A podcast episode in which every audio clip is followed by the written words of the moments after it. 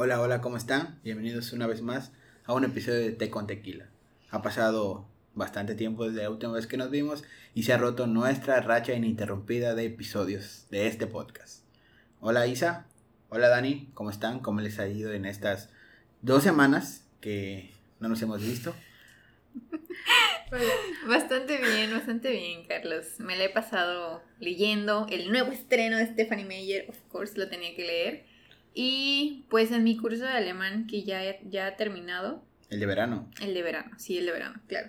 ¿Y tú, Dani, qué hiciste estas dos semanas de Estas receso? dos semanas, bueno, principalmente pues yo estoy bien. Y la otra es, pues estoy, estuve haciendo jaboncitos artesanales, a ver qué tal me quedan para uso personal. De tu diplomado de cosmetología, ¿no? Sí, del curso que tomé de...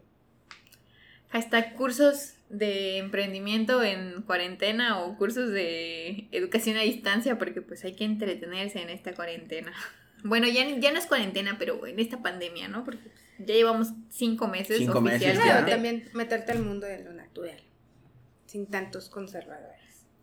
Pero bueno, aquí estamos una vez más después de este receso forzoso debido a problemas técnicos aquí en el estudio en el que grabamos. Estudio, eh, por así decirlo, Bueno, es un estudio rústico. debido al clima de esta región del país, pues es prácticamente imposible grabar si no tienes un aire acondicionado. Y desgraciadamente el aire acondicionado con el que contábamos, pues empezó a fallar, empezó a marcar un código de error y mm, fue imposible grabar el podcast.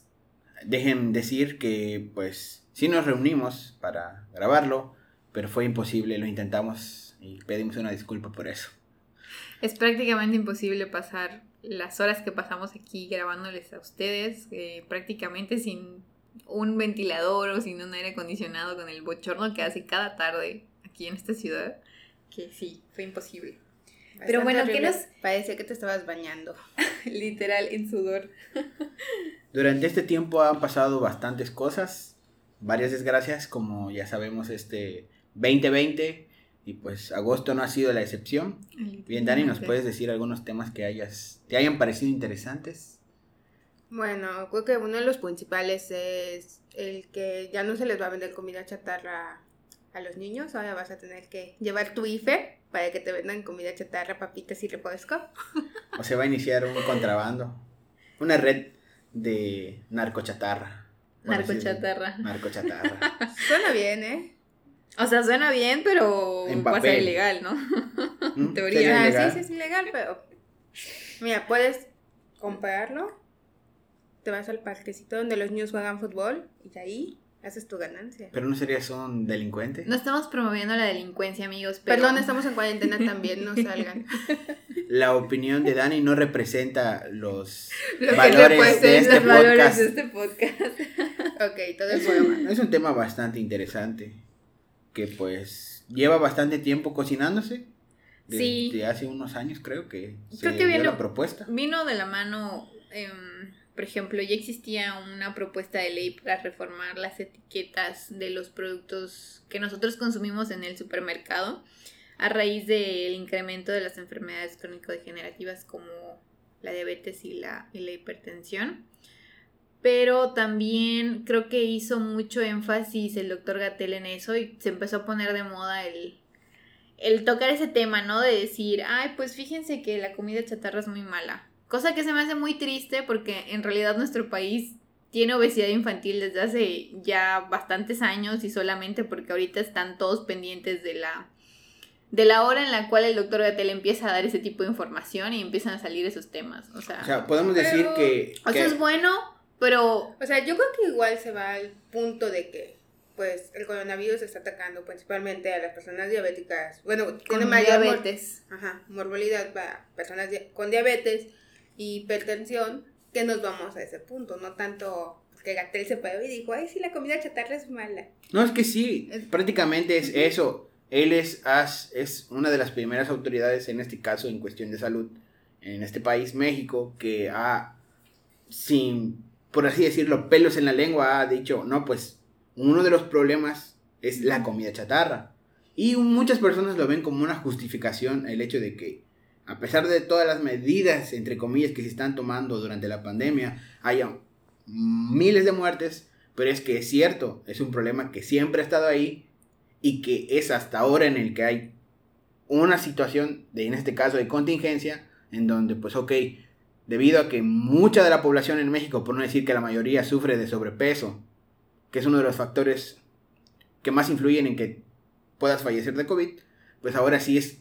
Factores de riesgo. Factores de riesgo es prácticamente el momento adecuado para atacar. Bueno, no es atacar, sino para tomar en cuenta la obesidad y las enfermedades crónico-degenerativas como un problema. O sea, se está aprovechando el hecho de que haya una pandemia y que hay una consecuencia debido a este problema que siempre ha existido para poder buscar alguna reforma o alguna ley. Bueno, yo creo, este... Ah, bueno, creo que siempre ha sido un problema y siempre es algo que han intentado sobrellevar para no presentar más población obesa o con sobrepeso. Pero también creo que no lo han hecho de la manera adecuada, ¿va? O sea, ahorita sí siento que fue como que no sé, van poniendo una gotita de agua y así como que tiraron toda la jarra y vamos a solucionar esto. Porque en realidad, bueno, sí todos hemos visto ese problema, o sea, pero yo creo que dentro de la mentalidad mexicana, no solamente de profesionales de la salud, de instituciones gubernamentales, inclusive institutos de salud, nos ha gustado mucho hacer la vista para otro lado, porque pese a que la obesidad es un problema y que todos sabemos que existen esas estadísticas, que nos lo han dicho muchas veces durante la última década, pues nunca nos había pasado el hecho de que, bueno, ok, es un factor de riesgo para enfermedades cardíacas, te puedes morir de un infarto y pues ya está, ¿no? O sea, le pasa a algunas personas. Pero ahorita que la mayoría de esas personas que padecen ese tipo de factores de riesgo se están muriendo, inclusive la misma población ha empezado a decir, ay, mira, como que tengo sobrepeso, no me quiero morir de COVID, entonces voy a hacer algo. De hecho, es muy curioso porque ahorita si ustedes van al súper, bueno, al menos aquí, todas las cosas que son saludables desaparecen de los anaqueles mágicamente y antes esas cosas pasaban ahí añísimos y nadie las pasaba a ver y nadie las notaba y justamente ahora que estamos todos encerrados viendo que la obesidad, la diabetes y la hipertensión son factores de riesgo que te pueden predisponer a enfermedades tan graves como el COVID, pues la gente está empezando a hacer conciencia y están empezando a voltear a ver a los niños porque pues siempre hemos sido, o sea, siempre ha sido un problema la obesidad infantil en nuestro país. Y pues el principal protagonista de, esto pues fue Oaxaca que empezó con la polémica, ¿no? De, la reforma que hicieron a, a esta... bueno, esta iniciativa que hicieron para defender los derechos de los niños y prohibir la venta o la compra de alimentos, chatarra. Hasta regalar comida chatarra a los niños está incluido en, en la reforma. En esta reforma.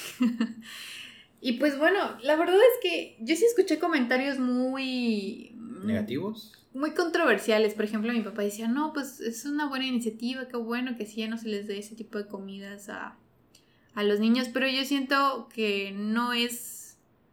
para mí en lo particular, en mi opinión profesional, es como tapar el dedo con un...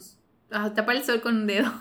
tapar el sol con un dedo porque aunque vas a prohibir este, los alimentos, pues no necesariamente vas a promover una educación alimentaria sana. No le estás enseñando a los niños cómo deben de comer o cómo deben de elegir sus alimentos, porque había una publicación en Facebook, no sé si ustedes la llegaron a ver, con las nuevas etiquetas. Entonces había un muchacho que fue a la tienda y vio como dos niños sin más, sin fijarse siquiera qué decía el, empaque, más allá de ver el logotipo de la sabrita, agarraron dos paquetes, pagaron y se fueron. Y él los detuvo y les preguntó, oigan, ¿no vieron que pues este alimento es alto en, en, grasa, en azúcares? Y los niños pues la verdad sí lo vimos, pero pues no sabemos qué significa o no nos interesa y pues como quiera nos vamos a comer estas abritas, ¿no? Y pues es una realidad, e inclusive como nosotros como adultos nos enfrentamos a esa situación de decir, ok, tiene una etiqueta nueva, pero pues ¿y esa etiqueta qué significa? ¿Cómo me afecta a mí? Yo siento que esa información debería venir en conjunto con esas etiquetas o con estas reformas. Quizás sería una forma más adecuada de poder atacar este problema que ahora nos damos cuenta. Más bien sería ponerle una, o sea, fuera de que ya hicieron con las etiquetas, partir una educación. Sí. O sea, ahorita yo creo que quedaría bastante bien, como tú lo dices, ya sea en Facebook, en Twitter, en Instagram, en comerciales de la tele, de la radio, explicar un poco más o menos de manera rápida con dibujitos, animaciones o el medio que sea, de qué se trata, para que así todas las personas sepan y estén al alcance de la información y los niños tengan un poco más de conciencia. Más que nada sería un gran reto para, en este caso, el gobierno que es el encargado de eso, porque en la mentalidad de los mexicanos está el hecho de que antes las abuelitas pensaban que si su nieto estaba gordito, estaba, sano. Y al nieto que estaba flaco o, esbelto, decían que estaba desnutrido y que por qué no comía. Y pues ese pensamiento se arraigó con el paso del tiempo y pues es un problema cultural. Sí. Entonces, también supongo que es difícil decirle de repente a la población, ok, tener sobrepeso está mal, porque pues te puede llevar a enfermedades a largo plazo. Y también es parte de la mentalidad del mexicano decir, o sea, es un riesgo, pero si no me está haciendo nada, si no me está afectando, pues ¿por qué tomar esas medidas de prevención? Hasta no ver, no creer. Es por eso que ahorita que están viendo que pues tener sobrepeso, pues puede que aumenta tus probabilidades de morir por complicaciones debido al COVID. Entonces es hasta ahorita que se está viendo, ok, ok, tener sobrepeso está mal, puede matarte, pero pues antes, cuando no, no veía el mexicano las consecuencias o no le afectaba en forma grupal, porque es mexicano, es por así decir, individualista, hasta cierto punto es de, ok, yo estoy gordo, pero si yo así me siento bien, si no me afecta, pues entonces, ¿por qué voy a cambiar algo que no me está afectando? Entonces no es tan solo de decir, ok, los voy a educar, es algo que es un reto y que pues podemos decir que con la pandemia se está viendo que es necesario. Necesario atacar. Pues yo siento que, ok, sí es, sí es un problema cultural, digo, es una realidad en nuestro país, pero también está el hecho de que es un problema socioeconómico. Es un problema en el sentido de que un Estado con condiciones económicas, pues sí, un tanto precarias, opta por esta situación de prohibir la venta a los niños y bueno, es una iniciativa que, ok, ellos consideraron adecuada, consideraron que para su, para su población infantil era lo más adecuado, pero ¿qué implicaciones va a tener esto a largo plazo el de decir cuántas personas o cuántos negocios en realidad sustentan sus ventas únicamente con la compra de estos... La compra y venta. Ajá, la compra y venta de, estos insumos para la, la, población infantil, inclusive para los adultos jóvenes, porque pues prácticamente a partir de los 18, como el alcohol, vas a poder comer este tipo de cosas. Entonces, probablemente tenga consecuencias económicas que no estamos viendo a largo plazo y que inclusive dentro de esta situación de, de pandemia económicamente hablando, pues va a ser muy precario, ¿no? Yo considero que, bueno, desde hace bastante tiempo se ha considerado el, hecho de hacer una educación alimentaria desde la primaria, inclusive para, para niños y para padres de familia, pero también son, son condiciones muy difíciles cuando un padre de familia o solamente uno de ellos trabaja, la mamá pues obviamente se queda en casa y son más de tres niños los que tienen que alimentar porque pues el salario que gana esa persona probablemente no les alcance para tener una vida, una, vida sana, una vida saludable. Y la, alimentación saludable es, es bastante cara, ¿no? Es, es, por así, es tan simple como la comida chatarra que se está prohibiendo es mucho más barata que comer de manera saludable. Sí. Sí, y bueno, volviendo al punto es, yo creo que lo que intenta el gobierno, la ley, la reforma, es que, digamos, si el niño nunca lo prueba, entonces cuando sea grande, pues es difícil ya tú como persona grande que lo compres. Que lo compres, ¿no? Pero mencionaste algo importante, que eso se va a ver afectado ya sea ahorita por la situación en la que estamos viviendo o más adelante económicamente, porque son empresas y es gente que está trabajando pues para, para eso, ¿no? Sí. Y la otra que no hemos contemplado es las personas que venden pues ese tipo de comida afuera de las escuelas. Sí, o sea, bueno, ahorita obviamente no lo vamos a ver, pero el próximo año, ¿qué va a pasar? O sea, esas personas que viven de la venta de, ese tipo de alimentos, pues ahora sí que empanadas, albuts y totis y ese tipo de cositas, que tal vez las empanadas... Los chicharrones y todo eso. O sea, las empanadas quizás no porque se más al alimento, ¿va? Bueno, tal vez. Pero sí... O sea, los totis, las sabritas, los, dulces chicharrones y todo eso. Los chicles, las paletas. Porque, bueno, yo he visto que ahorita esa gente pues la encuentras como que en las calles vendiendo, ¿no? Porque pues de algo tienen que vivir. Que normalmente por las escuelas sea pues su principal fuente de ingreso. Claro. Ahorita ya no van a poder hacer eso. Inclusive los que vendían bolis. De hecho he visto que ahora venden bolis a domicilio porque eran, eran personas que tenían esa, ese negocio de vender bolis afuera de las escuelas. Las, las personas que vivían cerca, ¿no? Pues todos los niños con calor, pues bolis, ¿no? Inclusive esas son alimentos bastante altos en, en azúcares y probablemente entran dentro de esa prohibición. Entonces sí se plantea una situación económica difícil para estas, para estas familias y también una situación económica difícil para, las familias, porque pues si los niños usualmente tenían un, capital limitado y optaban por adquirir una sabrita, pues ahora qué van a hacer, sus papás les van a tener que dar más dinero o qué van a comprar esos niños con eso, van a pasar si no les alcanza, ¿qué van a hacer? Ajá.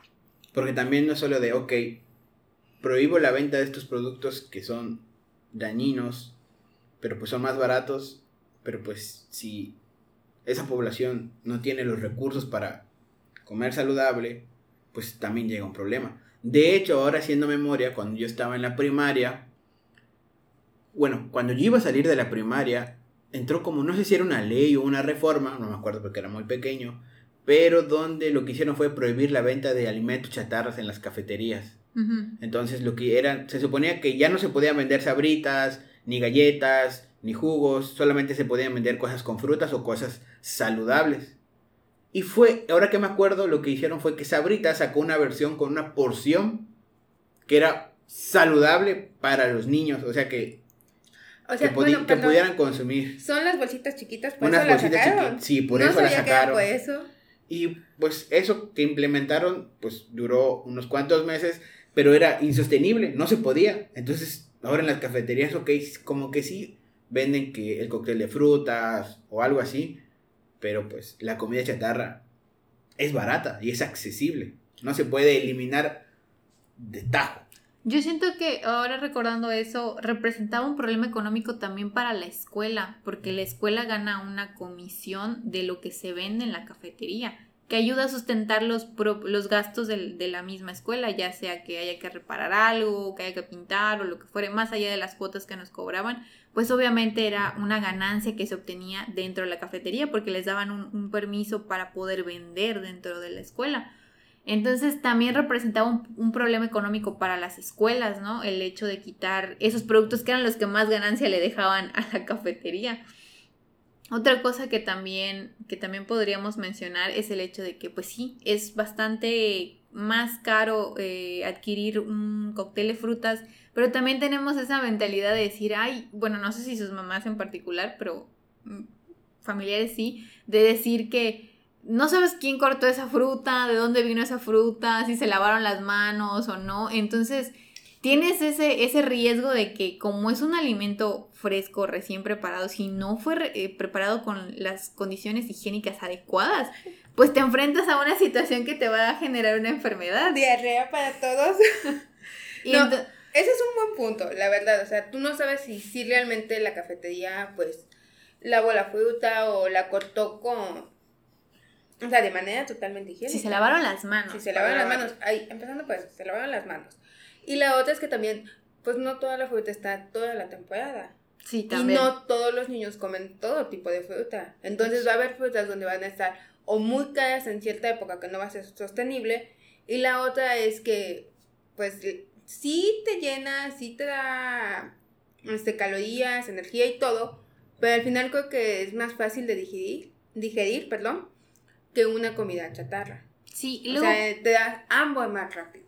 Sí, también existe el hecho de que, por ejemplo, bueno, los niños varones probablemente sea más relacionado hacia ellos, aunque también puede haber niñas que presenten esta situación de que si tú nada más vas a comer un cóctel de frutas en todo el día, cuando tienes que utilizar tu cerebro durante al menos unas seis horas, pues lógicamente te va a dar hambre.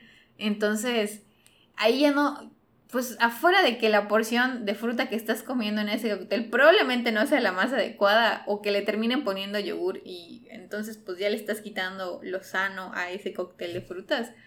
También está el hecho de que quizás no sea el aporte calórico y nutricional que necesites para, para sustentar todo ese esfuerzo mental que vas a hacer durante tu jornada en la escuela. E inclusive porque al menos en la primaria tú ibas para arriba y para abajo jugando y pues obviamente estás gastando energía y aparte luego te tocaban otras tres horas de clases resolviendo problemas. Obviamente necesitas un aporte energético considerable que tal vez no sea el mejor obteniéndolo nada más de un cóctel de frutas, claro. Quizás habría que plantear esa opción de otro tipo de platillos que no sean tan malos, o sea, tan grasosos, tan azucarados, tan... También es eso, lo que sucede es que comer saludable no solo es de, ok, voy a comer frutas, porque al final de cuentas estás evitando consumir un alimento calórico, pero calórico o alto en, azúcares, pero si tú compras un cóctel de fruta siendo un niño y pues tiene mucha fruta o es una porción muy grande, al final estás consumiendo... Más calorías de las que necesitas. No, no, no, o sea, sí, pero es... No quieres, están prohibiendo la venta del, del producto calórico o con exceso de azúcares, pero si te venden un bowl de frutas y tú eres un niño y ese bol tiene mucha fruta, al final estás consumiendo mucha azúcar, o sea, no es solamente prohíbo esto y vendo saludable, sino que es por porciones, porque como dije, comer saludable no es tan sencillo. Aparte que es caro, necesita disciplina y es por porciones, porque vas comiendo porciones a lo largo del día y cuando estás en la escuela solamente tienes un receso para comer. No es, tan no es un problema tan sencillo de decir, voy a prohibir la venta de estos productos si como dijo Isa, no puedo educar a los niños de decir, tienes que comer varias veces al día por porciones y los y lo que necesitas. Aparte que muchos niños no tienen la situación económica para que puedan comer, ajá, para comer de manera saludable.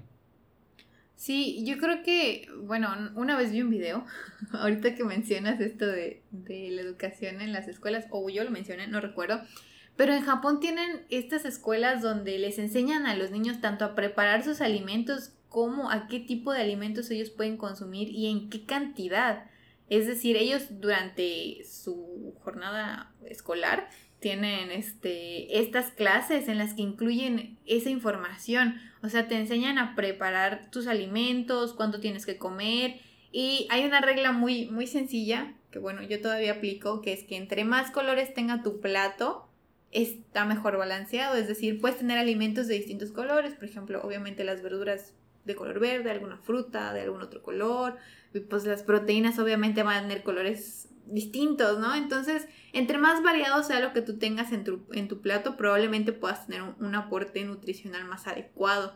Pero pues los niños, bueno, al menos a mí nunca me tocó ese tipo de educación, no sé si a ustedes les haya les hayan dado una clase así, pero yo creo que eso sería una, una parte muy viable y realmente el recurso humano lo tenemos, tenemos un montón de profesionales de licenciados en nutrición, egresados de muchas universidades de nuestro país, que pues también tienen esta parte de desempleo y también tienen esta parte de tener que buscar ellos una su lugar en el mundo laboral y podríamos, o sea, podrían estas personas que pues, legislan, ¿no? Buscarles un lugar y incrementar esa, eh, ahora sí que buscarles un empleo, una fuente, no es una fuente, es una salida de empleo a estos profesionales que estás formando, que estás gastando o invirtiendo recursos en formarlos, pues te pueden servir para mejorar este problema de, obesidad o desnutrición infantil. Digo, también estaba la iniciativa de, de los desayunos escolares, no sé si a alguno de ustedes le tocó. Sí, sí, escuché de ellos, pero a mi, a mi primaria jamás, jamás logró llegar a ese programa, pero sí sé que... A mí sí me tocó o sea, recuerdo que pagábamos una pequeña cantidad y nos daban nuestro desayuno.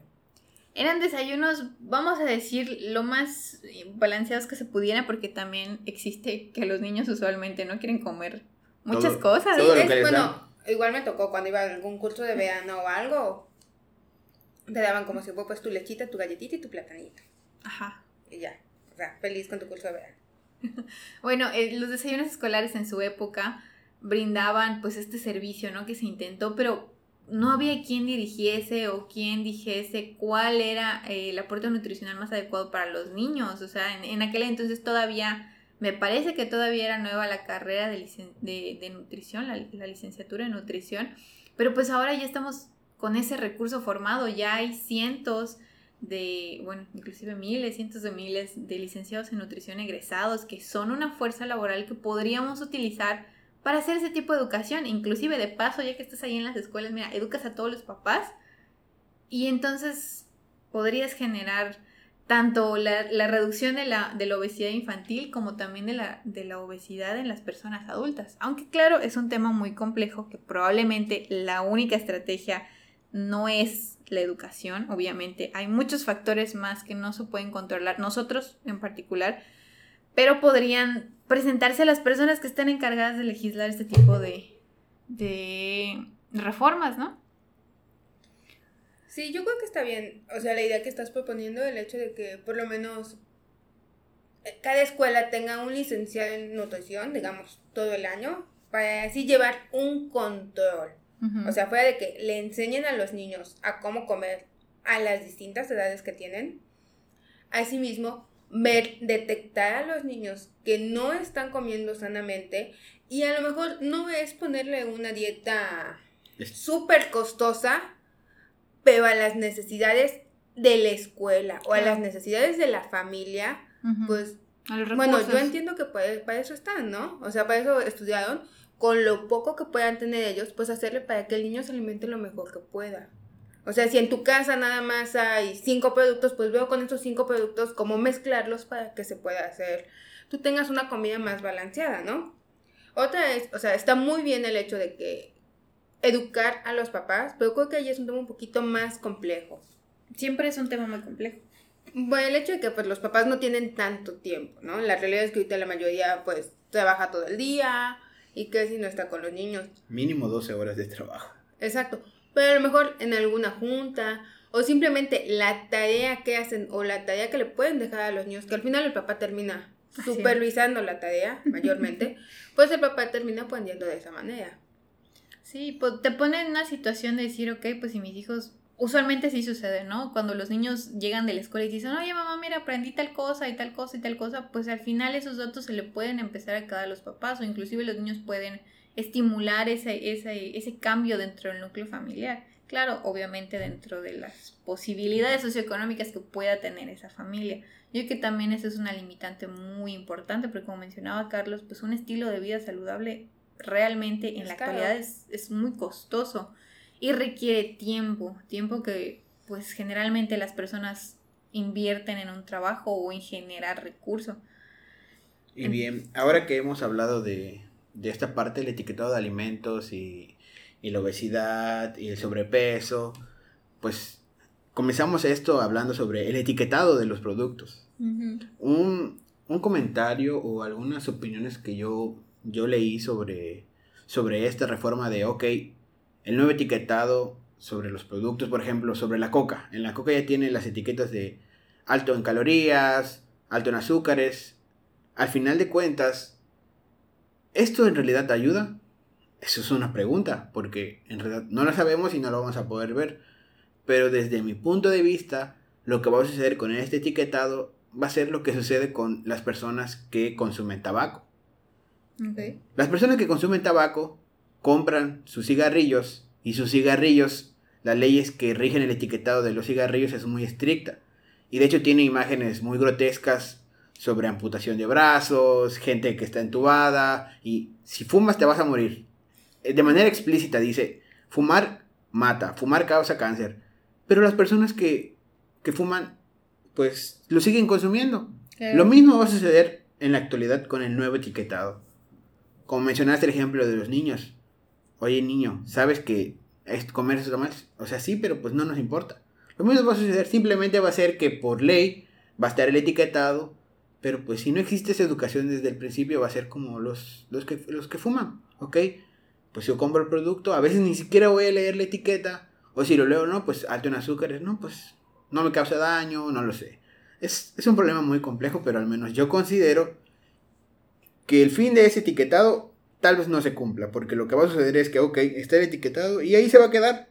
lo leo y pues no me causa ningún ninguna conciencia. Claro, va a haber personas que sí, pero pues creo que en gran parte de la población que va a consumir esos productos pues no va a tener el fin que se espera esa nueva reforma en el etiquetado de los productos. Fíjate que mencionas algo, algo muy interesante, que bueno, no sé si las personas em, cuando pensaron en esta reforma lo consideraron, pero existe también esta población que que tiene problemas o trastornos alimenticios y se fijan demasiado en lo que consumen. Yo creo que eso podría ser un daño colateral que pueden tener estas etiquetas, el hecho de empezar a satanizar alimentos y empezar a privarte de ellos y generar culpa y generar trastornos alimenticios tanto en niños como en personas adultas. Digo, es una realidad y es un problema que ha existido hace mucho tiempo. La bulimia, la anorexia se basan en el hecho de tener que estar contando todo esto. Inclusive las personas que son demasiado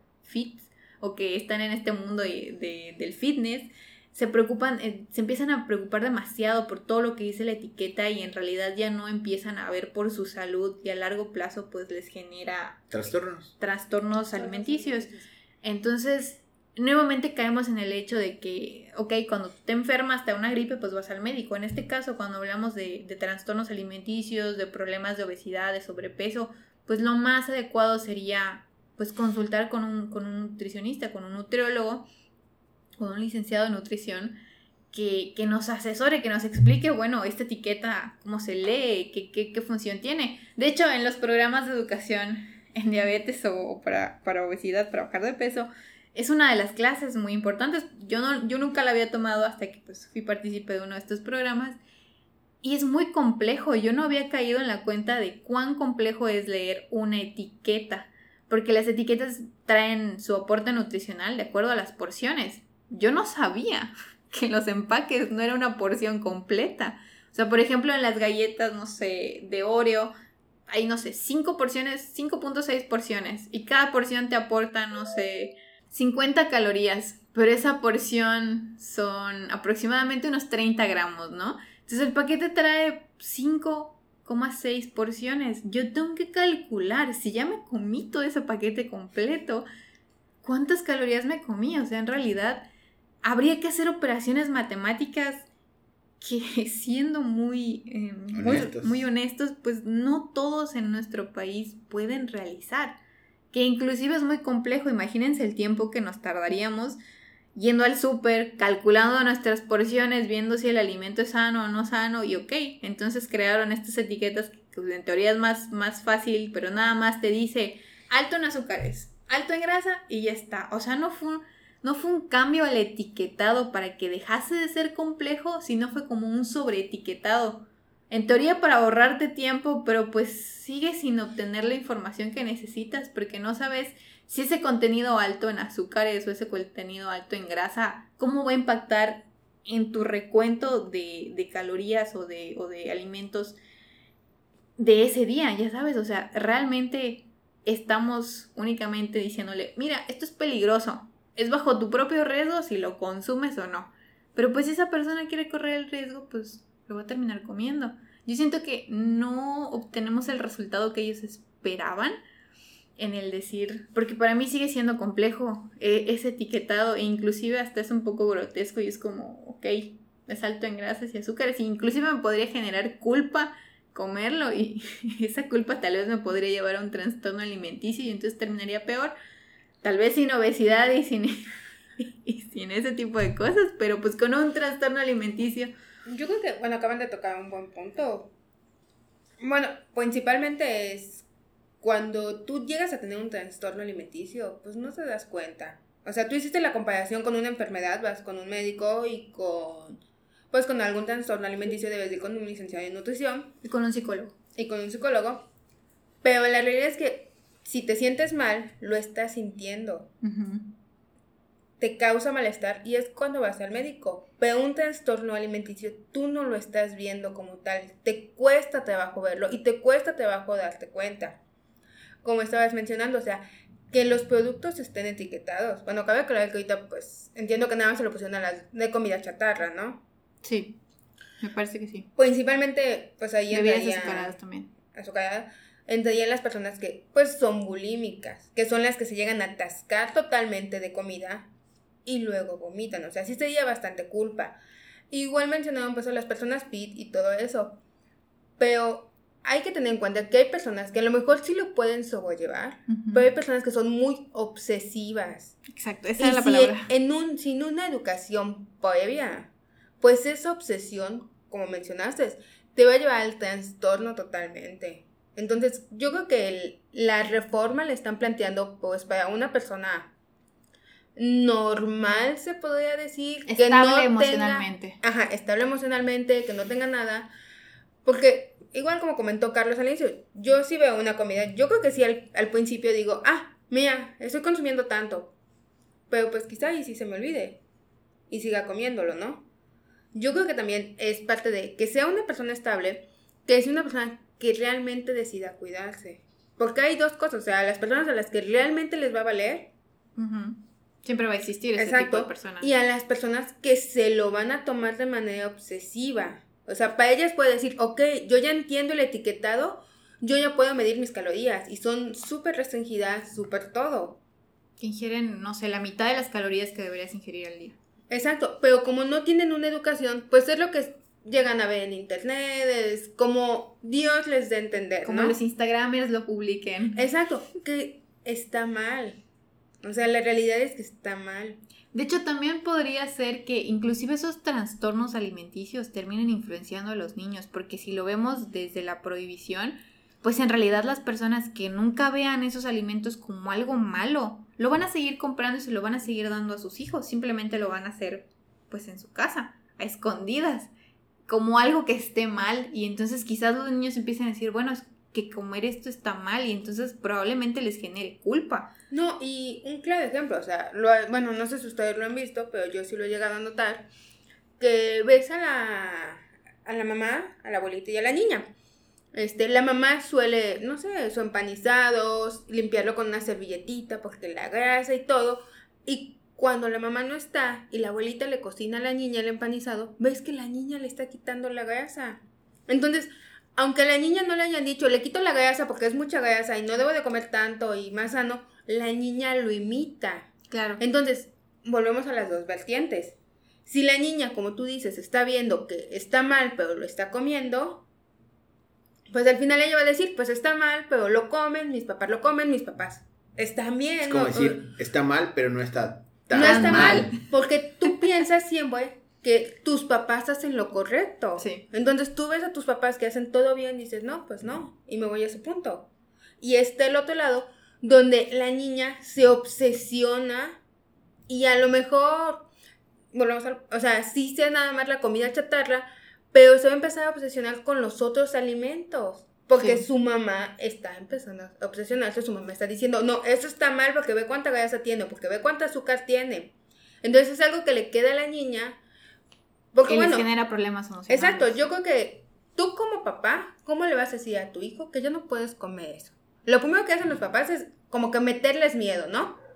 O sea, ve esta etiqueta, ve esto. Entonces, eso ya les causa un problema a los niños. Sí, de hecho. Y sobre todo que ahorita somos, perdón, este, una generación de cristal que no les puedes decir nada. o tienes que ver cómo decirle las cosas a los niños. Yo siento que em, todo está en cómo tú, como adulto, adquieras, o sea, sepas sobre el tema. Pues si tú no sabes nada, pues obviamente vas a incluir tu opinión dentro de la explicación que le vas a dar a los niños, ¿no? Entonces es tu versión lo que le vas a contar a ellos y ellos van a imitar esa versión. Pero bueno, ahorita me acaba de surgir una duda existencial sobre si ya no les vamos a poder dar alimentos a los niños que tengan alto contenido en azúcar o alimentos chatarra, ¿cómo vamos a celebrar los cumpleaños de los niños en Oaxaca? ¿Les van a dar pastel? Las piñatas. Oye, fíjate, bueno, pensándolo bien, las piñatas pueden ser como antes. Antes las piñatas eran de frutas. sí. Caña. Manzanitas, mandarinas. A lo mejor es broma. A lo mejor los niños ya no se vuelven de cristal por todo lo que les va a caer en la cabeza. Tal vez se vuelvan de barro. O sea, ya van a saber los golpes de la vida que, da. O sea, realmente yo creo que... Em, Pero sí es un buen punto, o sea, la... Pues a lo mejor desde ahí va a empezar a cambiar, ¿no? O sea, Desde los dulceditos, la piñata, la comida, pues, bueno, aquí normalmente en Oaxaca desconozco. Ya no van a haber platos de fiesta. No, ya no, de hecho son malos. Exacto. Pues el tamalito, Con el pastel, espagueti, el espagueti. pastel, el pastel es un punto importante. El bocadillo. Ya Pues, no, ajá. o sea, me van a cancelar los pasteles infantiles. Tal vez los hagan. O sea, ya no vas a poder hacer, pues no vas a pedir un, po- poder Yo- pedir un pastel infantil, Yo- porque es para ajá. niños. Tal vez lo hagan fit. ¿Qué tal si yo quiero celebrar mis 25, no sé, con un pastel Pero de tú ya puedes princesas? comprarlo porque eres mayor de Pero edad. ¿cómo van, a, ¿cómo van a saber que no es para mí y es para mi hijo? Probablemente te hagan llenar un papel, una carta de consentimiento o algo así. Tal vez si tienes la carta moral, entonces pues digan, no, sí, pues él está, ella está diciendo la verdad y no va a ser para un niño. Ya no lo van a poder descubrir felices 7 años. Ah, sería ilegal. Pones, es de aniversario. Eh, Bueno, es, es, bueno, es una situación hipotética, ¿no? Que se me, que se me planteó, pero realmente quizás los niños empiecen a asociar ese tipo de comidas con ocasiones especiales. Digo, a mí, a mí sí me pasaba el hecho de decir, ay, bueno, un, un compañerito cumplió años y llevaban un pastel a la primaria, era como una ocasión especial y era algo que pasaba pocas veces, ¿no? En, en, en el año e inclusive, este... En mi propio cumpleaños, ¿no? Sabía que únicamente en esa ocasión iba a poder comer pastel. O por ejemplo, en las fiestas de, de diciembre había dulces. Entonces eran como que ocasiones muy contadas, pero que los niños, o bueno, nosotros en la infancia esperábamos con, Con ansias, ¿no? con ansias. Pero fíjate que ahí hay un grave problema. Porque la educación de cada familia, aunque sea de la misma zona, se podría decir, este, es muy distinta. Entonces, imagínate, tú mandas a tu hijo a una fiesta, pero tú no estás de acuerdo de que tu hijo coma. Y en la fiesta dan dulces. O sea, la señora que hizo la fiesta sí piensa, "Ah, pues una ocasión especial. O sea, no hay ningún problema, un dulce no le hace daño. Pero tú como mamá, tú dices, oye, yo prohíbo que mi hijo coma eso. Y el problema que se va a armar. Pasa con las mamás que no dejan hijo. tomar a los niños refrescos. Exacto, o sea, es tu hijo y ¿por qué le estás dando algo que no? Y ahí puedes decir, oye, hay una reforma, hay una ley, lo está diciendo, es su derecho no comer esos dulces. Yo creo que nuevamente al final recaemos en el punto de decir, quizás debería haber como que una homología entre todo lo que deberíamos como que decir, ok, esto es lo que no se debe de hacer, probablemente este es el camino, procuren seguirlo dentro de sus posibilidades económicas lo más que puedan, pero nuevamente caemos en que las personas más adecuadas para señalar ese camino, pues no van a ser los maestros que están en la escuela, aunque probablemente ellos les van a terminar encaretando el, el show, pero no son los profesionales adecuados. Tampoco las personas que están en los programas de televisión o en los programas de radio, no. O sea, ni siquiera nosotros como profesionales de la salud no somos los más adecuados. Los únicos que pueden hacer este, estas aclaraciones pues terminan siendo los licenciados en nutrición y debemos de recurrir a ellos. Yo creo que hacia ahí debería ir enfocado el hecho de, ok, ya no se van a comer estos alimentos, ¿cuáles son las alternativas? ¿Qué hay que hacer? Tenemos que asesorarnos con ellos. Yo creo que esa debería ser el camino que deberíamos tomar, quizás para aprovechar lo más posible estas reformas y, y estas prohibiciones. Y este auge que hay contra la comida chatarra. Bien, podemos decir, ok, tal vez no fue la mejor manera de, de- de tomar esta, esta reforma porque no se va a cumplir, pero es mejor que no hacer nada. Espérame, yo creo que hay algo importante que mencionaste. Creo que con la reforma, independientemente sea bueno o malo, y es opinión de cada quien, es saber cómo irla metiendo. Sí, O sea, hace, bueno, hace unos minutos atrás comenté que pues sería bueno poner una publicidad de cómo leerlo, ¿no? Pero también sería bueno poner una publicidad de con qué lo puedes sustituir. sí. Con eso ya hiciste suficiente, porque ya las personas o los niños aprenden el hecho de que, ok, pues las papitas mejor como esto, ¿no? Y nuevamente yo considero que esa publicidad debería estar asesorada por un profesional. Que al final cuando vas al nutriólogo es lo que te dicen. Ujú. Ok, te preguntan, ¿qué es lo que consumes de manera Normal. cotidiana? Ajá, de manera normal. No, pues tal día como pizza, o, y los dicen, ok, pues podemos buscar para que el cambio no sea tan brusco. ¿Cómo sustituir esto para que no sientas el Una golpe? pizza saludable. Una pizza saludable. Exacto. Yo creo que o sea, el problema principal es que pues no todas las personas están en las posibilidades de ir con el nutriólogo. Sí, sí, sí. Lo, que me refería era que a, lo que hacía referencia a Isa, que ese tipo de información debe estar brindada por, por un nutriólogo, por un licenciado en nutrición, en una escuela, en un centro educativo, en la radio. Si la, si las cosas, si la, el gobierno de la República va a hablar sobre alimentación, no lo debe dar un político, no le debe dar un abogado, lo debe dar un nutriólogo. Yo el creo gobierno que se está tardando en contratar a licenciados en nutrición. Exactamente, ha generado toda esta mano de obra pues calificada, que en este caso son los licenciados en nutrición, pero no los están aprovechando. Entonces, amigos, si ustedes quieren hacer información nutricional o un post o, lo que sea que quieran generar, asensórense con un nutriólogo para, no para que no caigamos en este punto de decir eh, cosas que probablemente no sean las más adecuadas y generemos nuevamente esta bolita de nieve de desinformación.